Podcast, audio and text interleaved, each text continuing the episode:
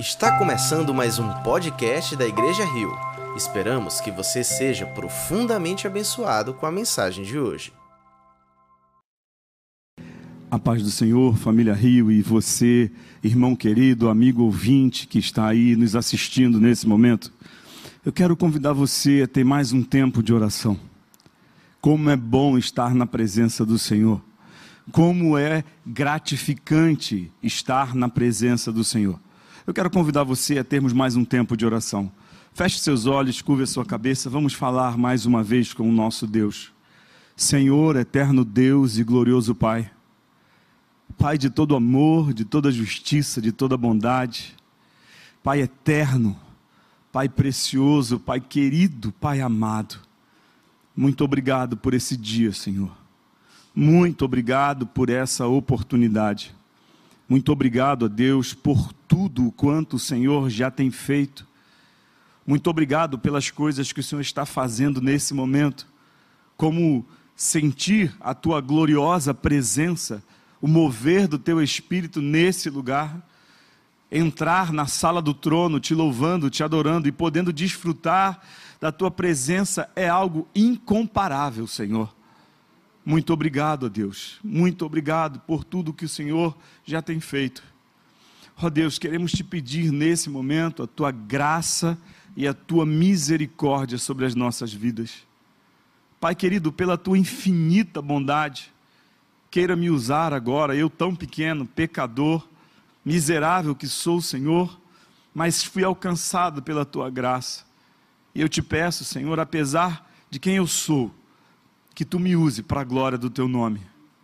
Abre os nossos corações para ouvirmos a tua voz e que a tua palavra, Senhor, encontre em cada coração um solo fértil, um terreno propício para que essa semente possa ser acolhida e possa germinar, que ela cresça, que ela floresça, que ela frutifique para a glória do teu santo e bendito nome. Continua conosco, ó Deus. É o que te pedimos em nome de Jesus. Amém. Família Rio, é bom estar aqui, é bom estar com você mais uma vez e é bom compartilhar um pouco daquilo que Deus tem colocado no meu coração. Eu queria pedir que você abrisse a sua Bíblia no livro de Oséias, livro do profeta Oséias, capítulo 6. Nós vamos ler do versículo 1 ao versículo 3. Então, se você está aí na sua casa, pegue o seu aplicativo ou a sua Bíblia, abra no livro de Oséias, capítulo 6, do verso 1 ao verso 3. Bem, a palavra do Senhor diz assim: Venham, voltemos para o Senhor. Ele nos despedaçou, mas nos trará cura. Ele nos feriu, mas sarará nossas feridas. Depois de dois dias, ele nos dará vida novamente. E ao terceiro dia nos restaurará, para que vivamos em Sua presença. Conheçamos o Senhor, esforcemo-nos por conhecê-lo. Tão certo como nasce o sol, ele aparecerá. Virá para nós como as chuvas de inverno, como as chuvas de primavera que regam a terra. Quando Deus usa Oséias para profetizar a nação de Israel, ao povo de Israel, naquele momento o povo estava vivendo um terrível período da sua história. O povo havia se distanciado de Deus, o povo havia esquecido da palavra de Deus, o povo havia esquecido das promessas de Deus, o povo estava muito distante de Deus. Deus então pela sua imensa graça, ele permite que o povo passasse por aflições. Ele permite que o povo fosse provado com algumas doenças, com alguns problemas, com a escravidão, com a opressão de outros povos, de povos inimigos, para que esse povo pudesse voltar a Deus. Era um povo obstinado, um povo de coração duro, mas Deus usa esses problemas, essas situações adversas para que o povo se voltasse a ele. E a mensagem de Oséias, ela é bem clara. Ela diz: "Venham, voltemos para o Senhor. Ele nos despedaçou. Ele nos feriu, mas trará cura. Ele sarará as nossas feridas. Mas um versículo que me chama muita atenção nesse texto aqui é o versículo 3, quando Oséias, usado pelo Senhor, diz: Conheçamos o Senhor e prossigamos em conhecê-lo. Nessa versão, a NVI diz: Conheçamos e esforcemo-nos a conhecê-lo. Eu queria deter a minha mensagem nessa noite, nesse versículo. Queria trazer para nós algumas formas de como nós podemos nos esforçar, como nós podemos prosseguir em conhecer o Senhor. Todo cristão, ou pelo menos todo cristão, devia pensar ou pensa em viver uma vida de plenitude em um relacionamento íntimo, íntimo com Deus. Esse deveria ser o principal pensamento da vida de todo cristão. Entretanto, muitas vezes, muitos de nós pensamos que ao aceitarmos Jesus, ao sermos convertidos pelo poder da palavra de Deus, do Espírito Santo, que nos justificou, que nos regenerou, muitos de nós acreditamos que isso é suficiente. Acreditamos que isso nos basta. Tratamos como isso sendo um fim em si mesmo. Eu sou salvo e está tudo resolvido. Meus problemas acabaram eu tenho a garantia da salvação pelo penhor do Espírito Santo que habita em mim, eu tenho o selo da promessa e agora eu não preciso mais me preocupar com nada. Sem dúvida alguma, a salvação é um fato consumado, mas também é um processo e uma promessa. Deixa eu explicar isso para você. Nós já fomos salvos, estamos sendo salvos e seremos salvos.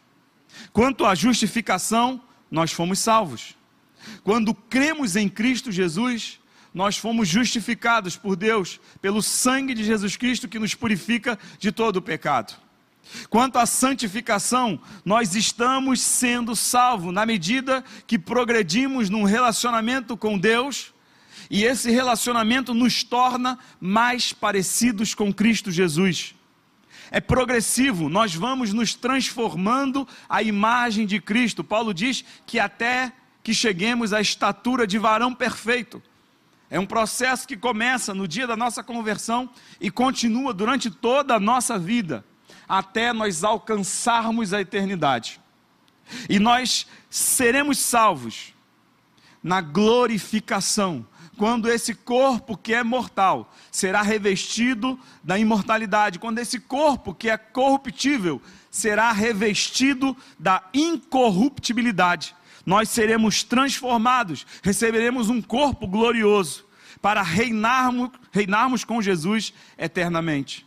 Então a salvação, ela começa na nossa vida quando nós somos alcançados pela graça ela continua enquanto nós buscamos a santificação, e ela é concluída na eternidade, quando nós alcançamos a glorificação. O grande problema que nós enfrentamos é que, a partir da nossa salvação, nós precisamos viver uma vida nova. Paulo afirma essa condição ao dizer àqueles crentes lá de Corinto, na cidade de Corinto, que se alguém está em Cristo, esse alguém é uma nova criatura. As coisas velhas, as coisas antigas passaram e eis que tudo se fez novo. Em algumas versões, nós vemos essa expressão: eis que tudo se fez novo. Veja que Paulo está querendo dizer que há uma mudança muito grande, há uma mudança radical, há uma mudança em todas as áreas da nossa vida.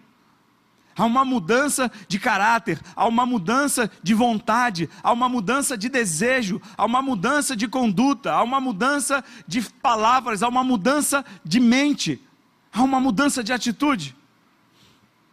E a santificação é esse processo que muda-nos por dentro, que faz que cada um de nós se pareça mais com Cristo, que cada um diminua e deixe que Cristo viva em nossa vida.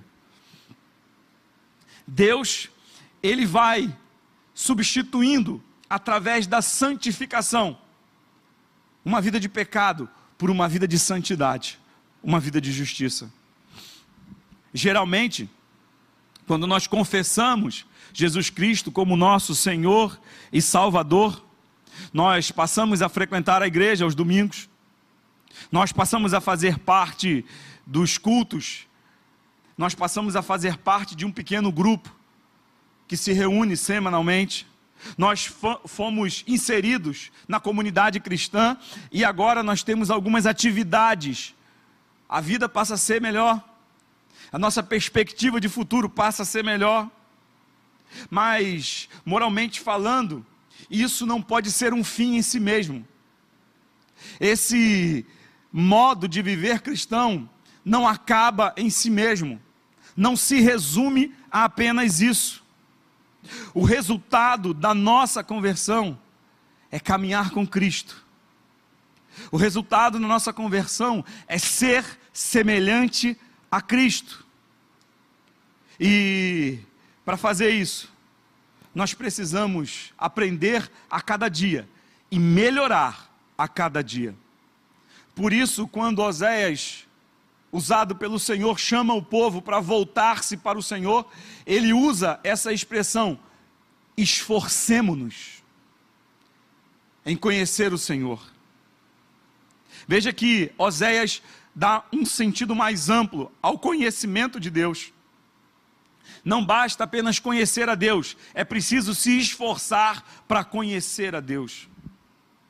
E como nós fazemos isso, eu quero citar algumas formas como você e eu podemos nos esforçar para conhecer a Deus. Na teologia, nós aprendemos que existem algumas disciplinas que são chamadas de disciplinas espirituais.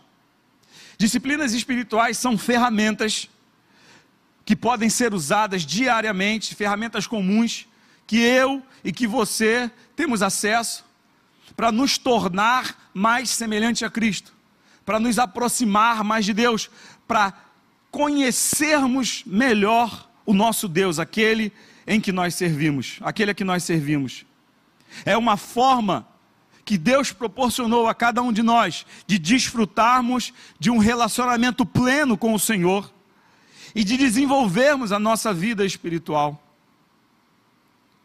Talvez você, assim como eu, tenha experimentado passar pelo vale da sombra da morte.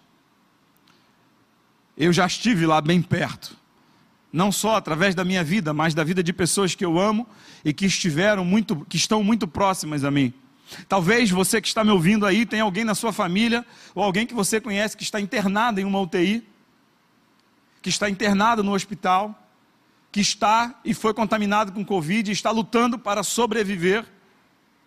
E talvez Deus tenha permitido que tudo isso aconteça para que nós possamos nos aproximar mais dele. Eu não sei se essa pandemia não aproximar mais os crentes de Deus, se essa pandemia não aproximar mais aqueles que se dizem servos de Cristo de Cristo, se não nos tornar mais semelhantes a Ele, eu não sei o que pode nos tornar mais semelhantes a Ele. Nós temos um precioso tempo, uma preciosa oportunidade de sermos cada dia mais semelhantes a Cristo. A Bíblia nos diz lá na carta de Pedro que os mais belos hinos e as poesias foram compostos em momentos de tribulação. A Bíblia também nos diz que a tribulação forja em nós um caráter aperfeiçoado traz para a nossa vida uma elevação espiritual que nos coloca mais próximos de Deus. Por isso, não desperdice esse momento. Talvez Deus queira gritar para o mundo, para a sociedade, através da dor que Ele existe, que nós, como igreja de Cristo, como corpo de Cristo, precisamos mais do que nunca sermos mais semelhantes a Ele. E não há nada melhor do que nos aproximarmos de Deus através das disciplinas espirituais. Não há nada mais importante para mim e para você que é crente em Cristo Jesus, como nosso irmão Braulio falou aqui antes de mim, que acredita num Deus eterno, todo-poderoso, do que nutrir, do que experimentar, vivenciar, cultivar uma disciplina espiritual na sua vida. Quais são as disciplinas espirituais que eu tanto estou falando?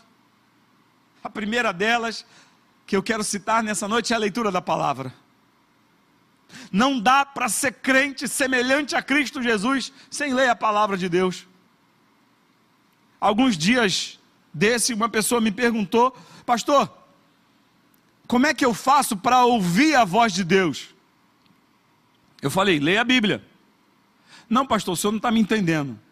Eu quero ouvir a voz de Deus assim como eu estou ouvindo a sua voz. Aí eu falei, ah, você quer ouvir a voz de Deus audível no seu ouvido? É, eu quero ouvir assim, pastor. Como é que faço? Leia a Bíblia em voz alta.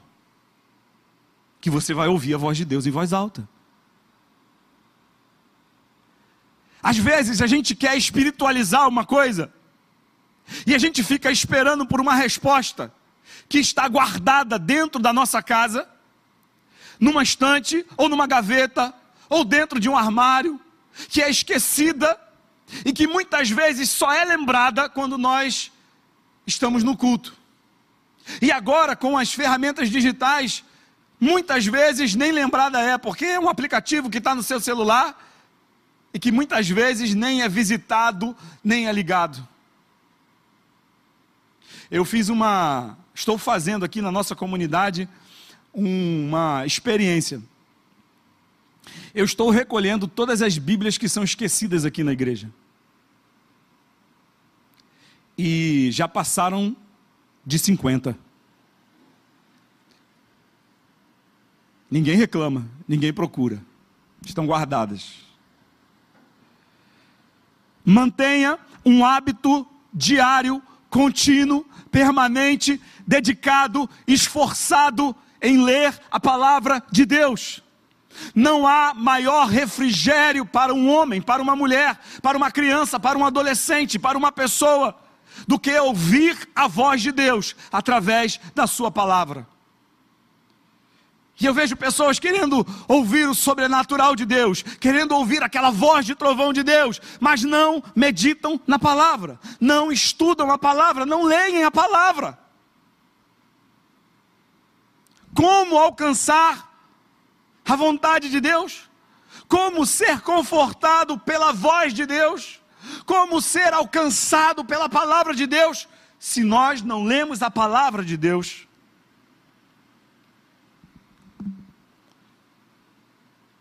Paulo, ao aconselhar Timóteo, aquele jovem pastor, na sua segunda carta a Timóteo, capítulo 2, verso 15, Paulo dá uma palavra incisiva para Timóteo. Paulo diz assim: Timóteo, procura apresentar-te a Deus como um obreiro aprovado, que maneja bem a palavra de Deus e que não tem do que se envergonhar. A palavra de Deus nos alimenta, a palavra de Deus nos dá vida, a palavra de Deus nos consola, nos conforta, nos anima. Ah, o que seria da minha vida se não fosse a palavra de Deus? Todos os dias eu ouço aquela voz meiga e suave nos meus ouvidos, que toca o meu coração que me conforta, que me corrige, que me anima, que me ajuda, que me ensina, que me disciplina, que faz eu enxergar quem eu sou e quem Ele é. Todos os dias você tem um tesouro precioso à sua disposição, que é a palavra de Deus. Por essa palavra aqui, muitos homens morreram Muitas mulheres foram queimadas vivas, porque mantiveram fiéis os seus testemunhos, por não negarem essa palavra. Quer ouvir a voz de Deus? Leia, medite, estude a palavra do Senhor. Isso vai fazer toda a diferença na sua vida. Uma segunda disciplina espiritual que eu quero compartilhar com você nessa noite é a oração. Ah, a oração.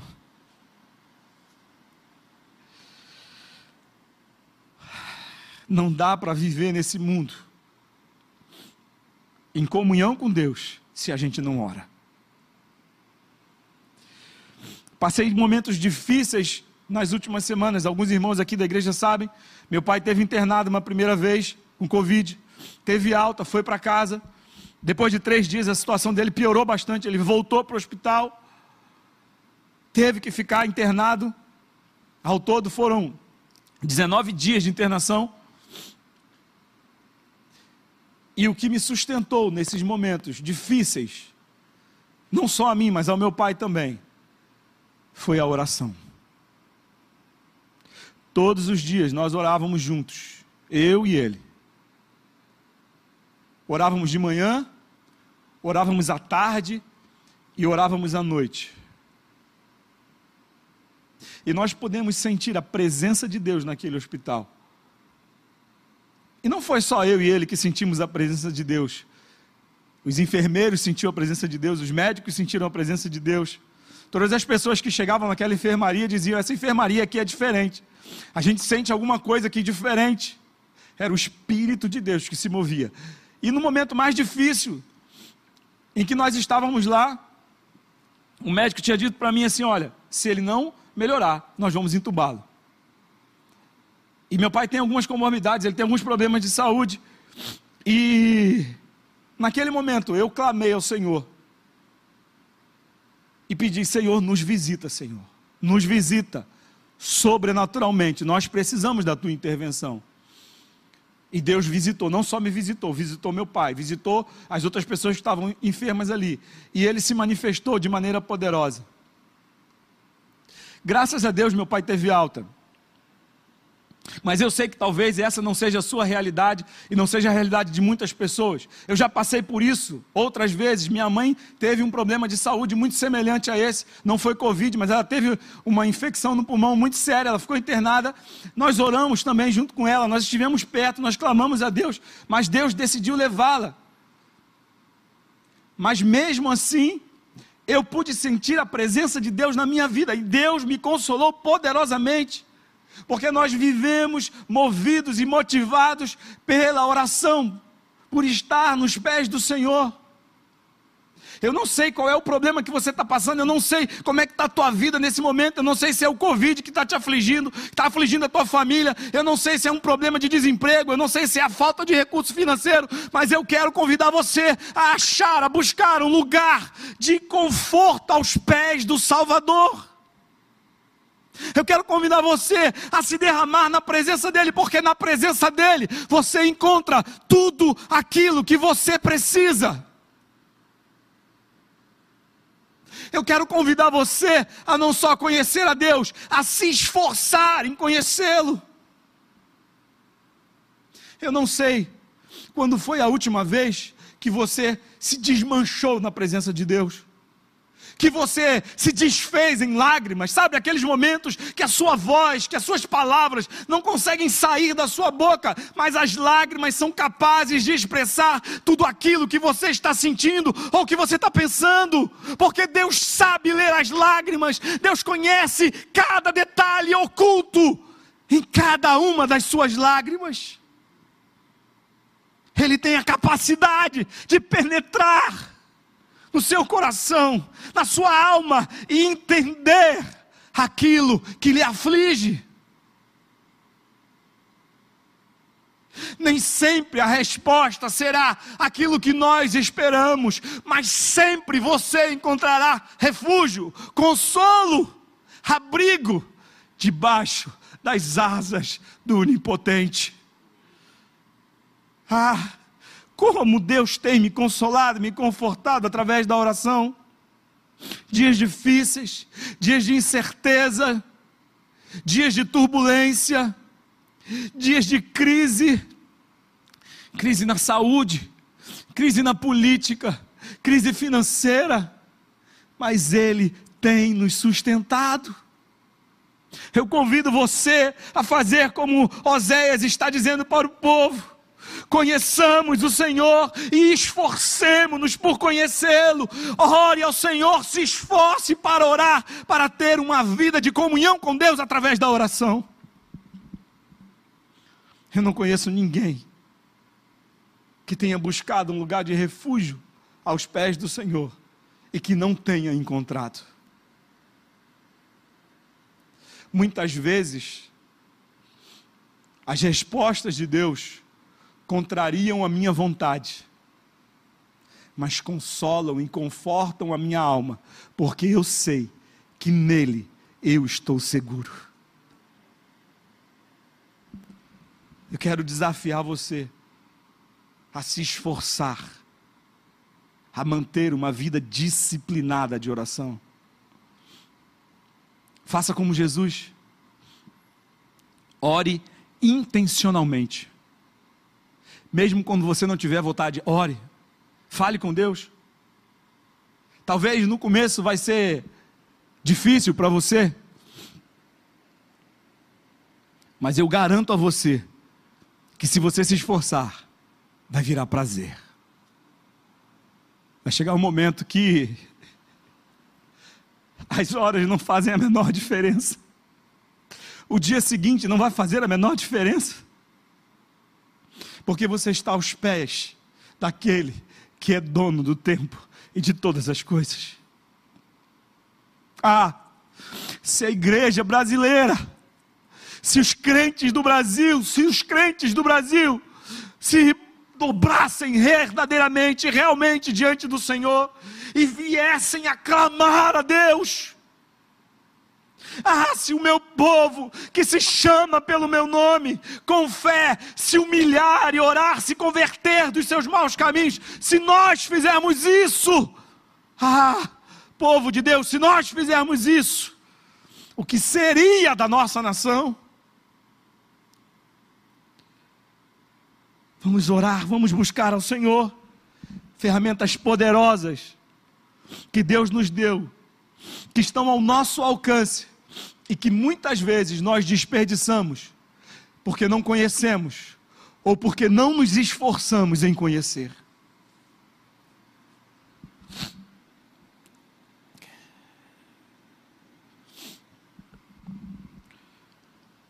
Outra ferramenta, outra disciplina espiritual que nós precisamos cultivar é a meditação. Davi, no Salmo 1, ele nos convida a meditar na palavra. Ele nos convida a ter uma vida de leitura e meditação. Nós ocidentais perdemos muito porque não sabemos meditar porque não sabemos como meditar. A palavra meditar no original hebraico é a mesma palavra utilizada para ruminar. Deixa eu explicar isso aqui para você. O, alguns animais, como os bois, eles têm dois estômagos. Quando você vê o boi pastando, na verdade ele está comendo o capim, a grama, o mato, engole e vai para um estômago específico. E ele faz isso com a maior quantidade de vegetação que ele pode fazer. Ele enche o que alguns chamam de bucho e guarda aquilo ali. Depois ele levanta a cabeça, regurgita aquele capim que estava naquele primeiro estômago, eu não sei o nome biológico disso, e ele começa a mastigar. Ele fica mastigando, mastigando, mastigando, mastigando, mastigando. Quando aquele capim está bem triturado, ele engole mais uma vez e vai para ser feita a digestão. E ele passa horas fazendo isso. Ele busca o alimento, enche esse reservatório e depois ele vai processando lentamente aquele alimento. A palavra original hebraica para meditar é a mesma palavra para ruminar. O nome é rumen, eu acabei de lembrar. E assim nós devemos fazer com a palavra de Deus. A leitura da Bíblia é algo muito importante. Mais importante é o estudo da Bíblia. E mais importante é a meditação na Bíblia. Ou seja, nós precisamos desenvolver um esforço para meditar na palavra de Deus. Nós precisamos entender que isso é fundamental para o nosso crescimento, se quisermos ser semelhantes a Cristo, se quisermos ser parecidos com Cristo, se quisermos que a nossa vida seja cada vez mais parecida com Cristo, precisamos aprender a meditar na palavra do Senhor. Veja o que o, o Salmo, capítulo 1, a partir do verso 1 diz: Como é feliz aquele que não segue o conselho dos ímpios, não imita a conduta dos pecadores, nem se assenta na roda dos zombadores. Ao contrário, sua satisfação está na lei do Senhor, e nessa lei medita de dia e de noite. É como árvore plantada à beira de águas correntes. Dá fruto no tempo certo e suas folhas não murcham. Tudo o que faz prospera. Vou meditar com você um pouco nesse texto. Veja o que ele está dizendo: que o homem que não segue o conselho dos ímpios é feliz. Felicidade é você seguir o conselho de Deus. Você quer ser feliz? Para que eu seja feliz, eu preciso seguir o conselho de Deus, a palavra de Deus, a vontade de Deus, aquilo que Deus tem para a minha vida. Assim eu serei feliz. Porque se eu não sigo esse conselho, eu acabo não imitando a conduta deles. Eu não ouço, ou seja, eu não aprendo eu não reproduzo esse comportamento, eu não faço o que eles fazem, eu não me assento nessa roda, ou seja, eu não sou participante desse, desse comportamento de zombadores, de pessoas que são ímpias, que são pecadores. Ou seja, eu sou feliz quando eu deixo isso tudo de lado. Agora veja que o texto está dizendo, ao contrário, ou seja, não é apenas você rejeitar esse comportamento. A minha satisfação, diz o texto, está na lei do Senhor. Ou seja, eu encontro satisfação. A palavra, ela está aqui perfeitamente traduzida. Porque satisfação é algo que satisfaz. É algo que preenche uma necessidade. Então, o que o salmista está dizendo é que na lei do Senhor eu encontro aquilo que satisfaz as minhas necessidades. Encontro satisfação na lei do Senhor. E nessa lei, veja o que ele está dizendo: medito de dia e de noite. Ou seja, eu penso nela de dia e de noite. Um dia desse, não, aconteceu comigo, eu não sei se eu já contei isso aqui, eu tenho o costume de ficar no carro escutando a Bíblia. Eu escuto a Bíblia em áudio no carro. Então, de, às vezes eu escuto algumas músicas, mas eu escuto mais a Bíblia. Eu escuto muito a Bíblia. E uma vez entraram no, no carro, uma pessoa entrou no carro e falou assim: Pá, pastor, não tem nada para a gente ouvir, não, que não seja a Bíblia? Aí eu falei: tem. Desde que você encontre algo melhor para a gente ouvir do que a Bíblia, pode trocar aí. Isso é meditar na lei do Senhor. É você estar apegado à lei de Deus. É você saber que precisa se esforçar. E se esforçar, não só saber, e também se esforçar para que a lei de Deus, para que a palavra de Deus faça parte da sua vida, de dia e de noite. Eu estou demonstrando para vocês o que é meditar na lei do Senhor. Nós estamos no segundo versículo, vamos para o terceiro. Eu vou terminar no terceiro. E olha o que ele diz: é como árvore plantada. Veja bem o que, que o texto está dizendo.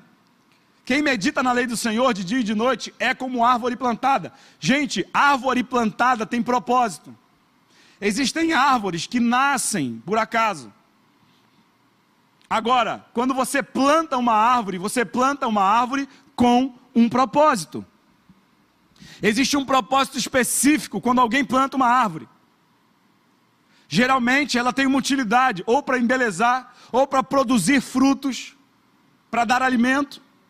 Veja que o texto diz que quando você medita na lei do Senhor, você é como uma árvore plantada, ou seja, a sua vida tem um propósito. A sua vida tem um propósito. Quer encontrar propósito para a sua vida? Medite na palavra do Senhor. E veja, ela não é plantada em qualquer lugar. Ela é plantada junto à beira das correntes de águas. Ela é plantada junto a uma fonte de alimento permanente.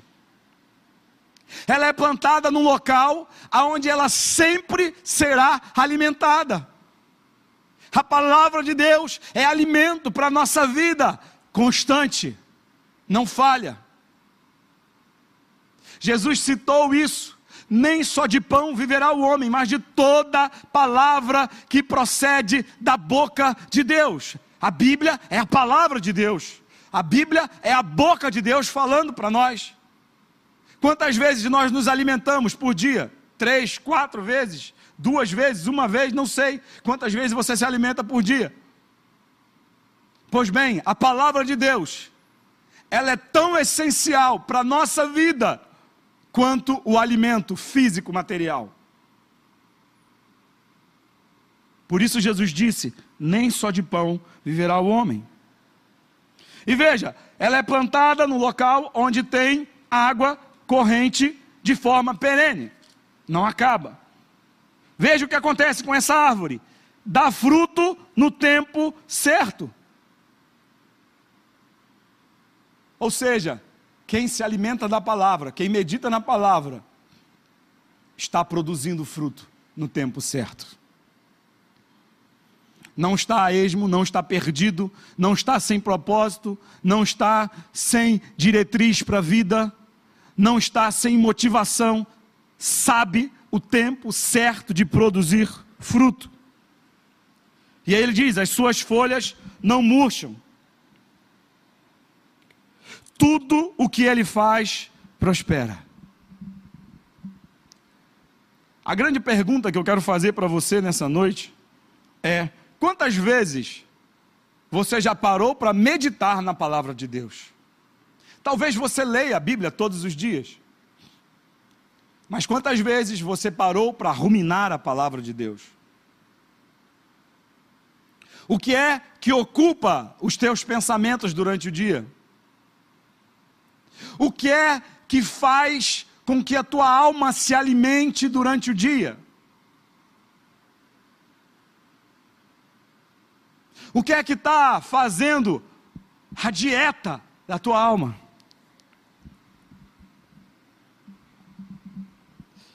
Medita nestas coisas, medita na palavra de Deus.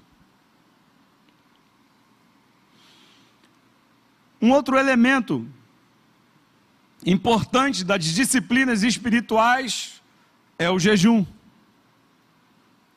Vejam que a nossa vida, como crentes em Cristo Jesus, a partir do momento que nós somos convertidos, nós experimentamos tudo novo. Eis que tudo se fez novo. E nós vemos que há um propósito para o jejum. Há um propósito de Deus para a nossa vida. Jejum não é simplesmente não comer. Jejum é um tipo de esforço que você faz para que a sua vida esteja mais próxima de Deus. Você abre mão de um alimento, você abre mão de alguma coisa, de um determinado tempo, e nesse momento, em vez de você se alimentar, em vez de você consumir algum tipo de coisa, você está buscando a Deus. É como se você dissesse assim para Deus: Deus, tu és tão importante para a minha vida, tu és tão especial, que eu abro mão disso aqui que é essencial para mim, só para estar mais perto de ti. É quando a gente consegue colocar Deus no lugar que Ele merece estar no lugar mais importante da nossa vida. Alguns meses atrás, eu conversando com uma pessoa, ele dizia para mim que não conseguia fazer jejum de jeito nenhum, porque ele passava mal, porque ele ficava tonto, porque ele tinha problema de saúde. E eu até entendi naquele momento. Algum tempo depois, essa pessoa emagreceu muito e muito rápido. E eu achei estranho. Fui conversar com ele. O que está fazendo para emagrecer tão rápido assim? Me dá a receita que eu também quero. Ah, eu descobri um negócio fantástico, pastor. Eu falei, o que, que foi? É um negócio chamado jejum intermitente. Eu falei, como é que é isso? Me explica aí. Ele falou, não, você fica um tempo sem comer nada. Eu falei assim, ah, jejum, né? Jejum que você está falando, né? É, fica um tempo sem comer nada, aí depois você come. Mas não come nada. Eu falei, não, não come nada. E quanto tempo é? Depende, tem 12 horas, às vezes tem 24 horas. É um, era umas contas lá meia doida que eu não entendi muito bem, mas o certo é que ele estava fazendo jejum para emagrecer.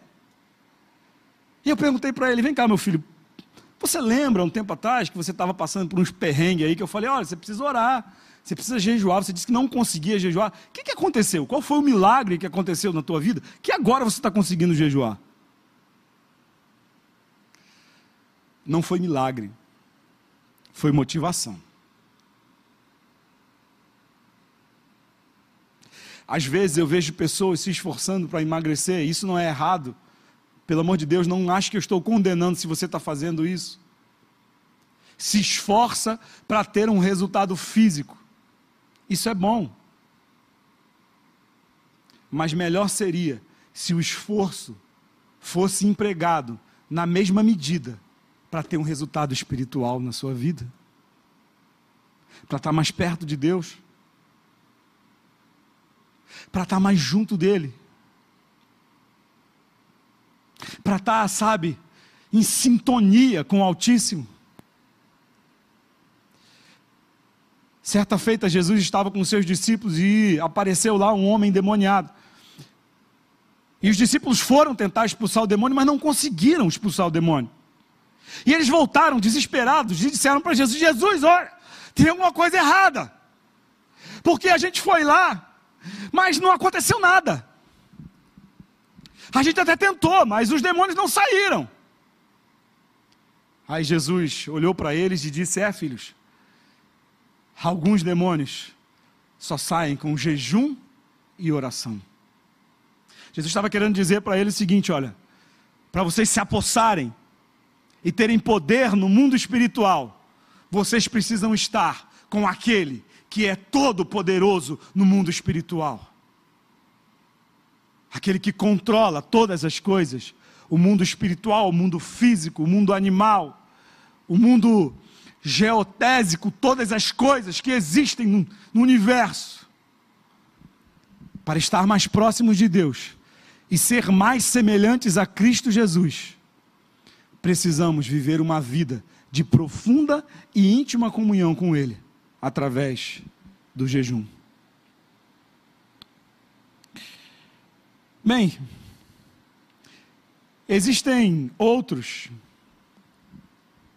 outras disciplinas espirituais, mas eu quero falar mais uma. E com essa caminhar para a conclusão dessa mensagem uma disciplina espiritual que muitas vezes é negligenciada quando nós estamos sozinhos, é a adoração a Deus. Preste bastante atenção no que eu vou falar para você. A adoração que Deus espera não se resume ao momento em que nós estamos louvando aqui na igreja, no culto público. A adoração que Deus espera não se resume a apenas uma música, um hino, um louvor. Não, não é só isso. A adoração que Deus deseja receber de nós vai muito além das quatro paredes. Vai muito além dos belos hinos. É claro que quando nós cantamos, nós estamos adorando a Deus sim, mas a adoração a Deus, ela precisa ser feita em espírito e em verdade. Veja o que Jesus diz para aquela mulher samaritana. Havia uma rixa entre os samaritanos e os judeus. E essa rixa aconteceu porque os samaritanos, que eram é, dos, da, das, vieram das dez tribos que se afastaram, que foram divididas, e que faziam o reino do norte, quando eles foram levados para o cativeiro, muitos povos vieram habitar na região onde eles habitavam. E ali eles se misturaram. Então, os judeus, os da tribo de Judá e da tribo de Levi, que, que ficaram ao sul, as duas tribos que ficaram ao sul, consideravam esses israelitas mestiços. Mas havia uma tradição lá que eles deveriam adorar em Samaria, no Monte Gerizim. E os judeus que ficaram ao sul diziam que deveria se adorar em Jerusalém, que ficava ao sul. E então houve uma rixa muito grande entre os judeus e os samaritanos, porque durante muito tempo os israelitas que viviam nas dez tribos do norte se misturaram e deixaram de ter a linhagem real, a linhagem original dos judeus. As tribos se misturaram com outros povos. Acontece que quando aquela mulher encontra Jesus, ela pergunta para Jesus: Olha, nossos pais dizem que é aqui. Vocês dizem que é em Jerusalém. Mas aonde se deve adorar? Jesus então dá uma resposta para aquela mulher impressionante que rompe com todos os conceitos de adoração que existiam naquela época. Jesus olha para ela e diz: Olha, a hora vem e já chegou em que os verdadeiros adoradores adorarão ao Pai em espírito e em verdade, não é aqui, não é em Jerusalém, não é dentro da igreja, não é fora da igreja, é em espírito e em verdade. Nós vemos aqui hoje que a palavra de Deus nos aproxima na vontade de Deus. A oração nos aproxima da presença de Deus. A meditação nos aproxima de uma vida de santidade a Deus. O jejum nos torna mais piedosos e faz com que a nossa vida fique cada vez mais perto daquilo que Deus tem para nós. Mas a adoração ela consegue transpor a barreira física, a barreira do tempo, e a adoração nos leva à sala do trono de Deus. E eu acredito que quando Jesus diz, os verdadeiros adoradores adorarão o Pai em espírito e em verdade, Jesus está querendo dizer que a nossa vida como um todo, ela tem que refletir a adoração a Deus. Jesus, quando vai orar o Pai Nosso, ele diz: santificado seja o teu nome. Como o nome de Deus pode ser santificado? A partir do momento que eu adoro com a minha vida, a vida de Deus é vista na minha vida, e eu então estou santificando o nome de Deus. Nós precisamos viver uma vida de adoração a Deus, não apenas com os nossos lábios, mas com aquilo que nós fazemos, com aquilo que nós temos, com aquilo que nós somos.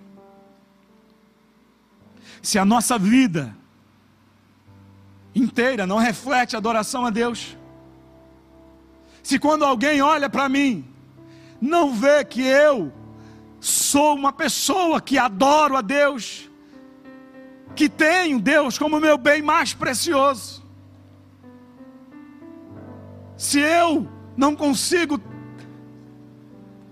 fazer com que as pessoas vejam isso na minha vida, é bem provável que talvez eu esteja falhando na minha adoração.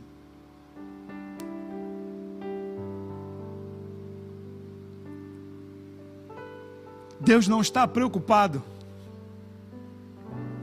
com quatro paredes. Deus não está preocupado apenas com aquilo que nós fazemos dentro da igreja. Deus está muito mais preocupado com aquilo que nós fazemos fora dessas quatro paredes. Ah, como Ele deseja que a nossa vida se derrame na presença dEle em adoração. Como Ele deseja que a nossa vida seja para Ele um reflexo de Jesus Cristo. Jesus, Ele é, era um adorador por excelência. Quando Ele dizia: Quem vê a mim, vê o Pai. É porque o caráter de Cristo, a vida de Cristo, os passos de Cristo, a boca de Cristo, expressava Deus na vida dele. Ah, como eu desejo que você adore a Deus dentro e fora da igreja. Que você seja um adorador por excelência. Que você seja um adorador. Que você viva uma vida intensa de adoração com aquilo que você tem mas sobretudo com aquilo que você é. Como eu desejo que as pessoas do seu trabalho conheçam Jesus através do seu trabalho. Como eu desejo que as pessoas da tua faculdade conheçam Jesus através do aluno exemplar que você é, do professor exemplar que você é. Como eu desejo que as pessoas conheçam Jesus através da tua generosidade, de alguém que não é apegado ao dinheiro, mas que abre mão de tudo por amor a Deus, por amor a Cristo. Como eu desejo que você seja conhecido como um adorador dentro da sua casa, que você possa refletir a imagem de Deus, a semelhança de Deus, com os teus filhos, com a tua esposa, com os teus pais com os teus irmãos, com os teus tios, com os teus avós. Tem muita gente querendo ganhar o mundo, mas perdendo a sua família. Paulo diz que aquele que despreza os seus negou a fé. Ah, como eu queria que a sua família conhecesse Deus através de quem você é. Eu não sei como você tem andado. Mas eu queria profundamente que você, a partir de hoje, conhecesse o Senhor e se esforçasse em conhecê-lo. Lendo a palavra de Deus, estudando a palavra de Deus, meditando na palavra de Deus, mantendo uma vida de profunda comunhão com Deus através da oração. Dedique um tempo especial um tempo exclusivo só para você e para Deus. Como eu desejo que a partir de hoje você comece a usar o jejum como uma ferramenta poderosa de Deus na tua vida, para que você esteja mais perto dele e tenha uma vida de santidade. Como eu desejo que a partir de hoje você se torne um adorador por excelência, um adorador em espírito e em verdade. Dentre tantas outras disciplinas espirituais, eu destaquei essas. E eu queria muito que você assumisse um compromisso com Deus a partir de hoje. E que vivesse esse compromisso intensamente. Assim como você bebe água porque tem sede e precisa de água para se hidratar. Assim como você come todo dia porque teu corpo precisa de energia e se você não comer, você não tem energia. Assim como você precisa do ar que você respira. Ah, eu desejo nessa noite que você se esforce para conhecer a Deus e para viver uma vida de profunda intimidade com Ele. Nesse momento eu quero convidar você, aí na sua casa, a ter um momento. Esse momento é só teu Esqueça sua família agora, nesse momento. Mas é só você e Deus. Fale com Ele nesse momento. Enquanto esse casal abençoado, Paulo e Mateus estão cantando, tenha esse momento de comunhão com Deus. Fale com Ele. Talvez o altar da tua vida precise ser reparado. Hoje é dia de reparar o altar da tua vida e de assumir novamente um compromisso com Deus. Ore nesse momento, feche seus olhos, curve a sua cabeça e ore nesse momento, ao som dessa melodia. Ore nesse momento. Em adoração, eu me rendo a ti. Tu és como um rio, rios de águas vivas, flui dentro de mim. És manancial, fonte inesgotável, traz vida ao coração. Como o rei Davi, eu quero te louvar. Minha alma canta a ti, Senhor, em adoração. Dignas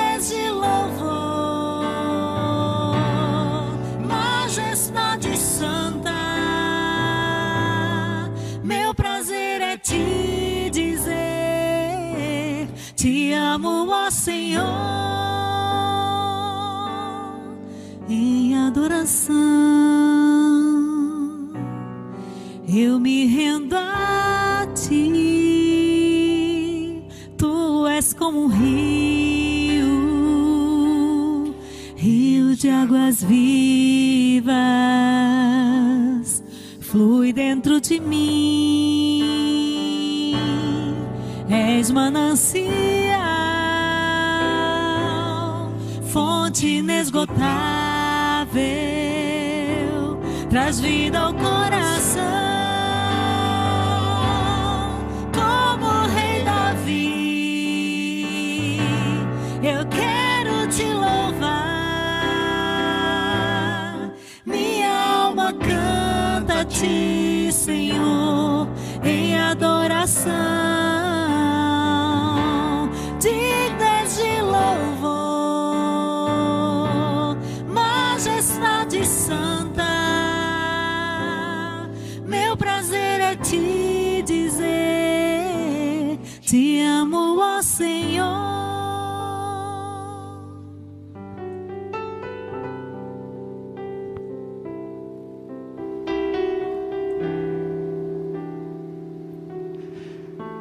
Sabe o que aconteceu com Oséias?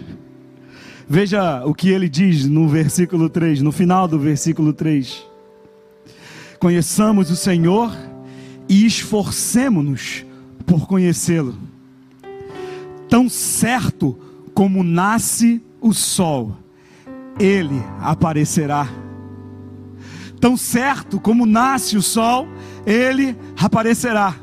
Tão certo como o dia vai raiar amanhã cedo, tão certo como as luzes do sol vão romper na alvorada, de manhã cedo, ele aparecerá. É uma promessa que ele está dizendo: se você se esforçar, se você buscá-lo, ele aparecerá, ele se revelará a você. Assim como ele tem se revelado, ele nunca falhou. Um coração quebrantado e contrito, Deus não despreza. Buscar-me-eis e me achareis quando me buscardes de todo o vosso coração. Ele aparecerá tão certo quanto o sol que nasce todos os dias. Ele aparecerá. Ele aparecerá. Eu quero orar com você nessa noite. Eu quero orar por você nessa noite. Eu quero orar. Vamos orar, Senhor, eterno Deus e glorioso Pai.